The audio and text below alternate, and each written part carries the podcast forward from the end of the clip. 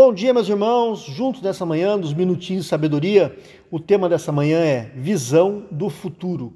E o texto está no Salmo 22, versículo 30, que diz: Gerações futuras ouvirão falar do Senhor, e a um povo que ainda não nasceu proclamarão os seus feitos de justiça, pois ele agiu poderosamente. Queridos, em nosso tempo, alastra-se mais e mais uma visão sombria do futuro, não é verdade? Tá difícil olhar para frente e ver alguma coisa boa. Os combustíveis fósseis vão acabar e com eles nossos meios de transporte e os adubos que garantem nossa alimentação também. É, mas antes de acabarem petróleo, gás natural, carvão, vão deixar a terra envenenada e o clima aí esquentando mais e mais, é, o mar afogando as cidades costeiras. E aí vai, meus irmãos, já a humanidade crescendo por um bilhão a cada dez anos, aumentando aí o seu arsenal de armas de destruição, inclusive para lutar pelos minguantes recursos da terra. Frente a tal visão sombria, poderemos perguntar com razão: o que será dos nossos filhos? Que tipo de mundo nós deixaremos para eles?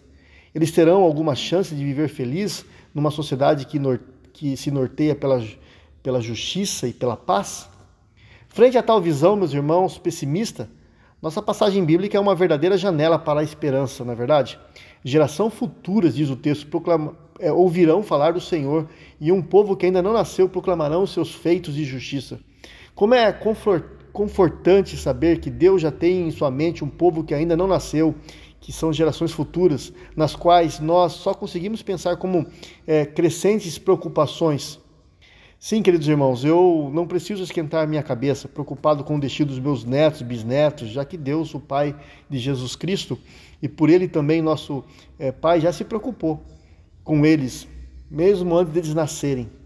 O que eu posso e devo fazer, meus irmãos, é pôr a minha confiança inteiramente naquele Deus que continuará a agir com poder, porque Ele tem tudo, Ele sabe de tudo e o futuro está nas tuas mãos. Por isso, tenha esperança. É o que eu peço a vocês e que eu peço também a Deus, Deus, nos dê esperança, Senhor, que nós possamos, ó Pai, é, ter os nossos olhos abertos e olhar para o Senhor, que é o consumador da nossa vida.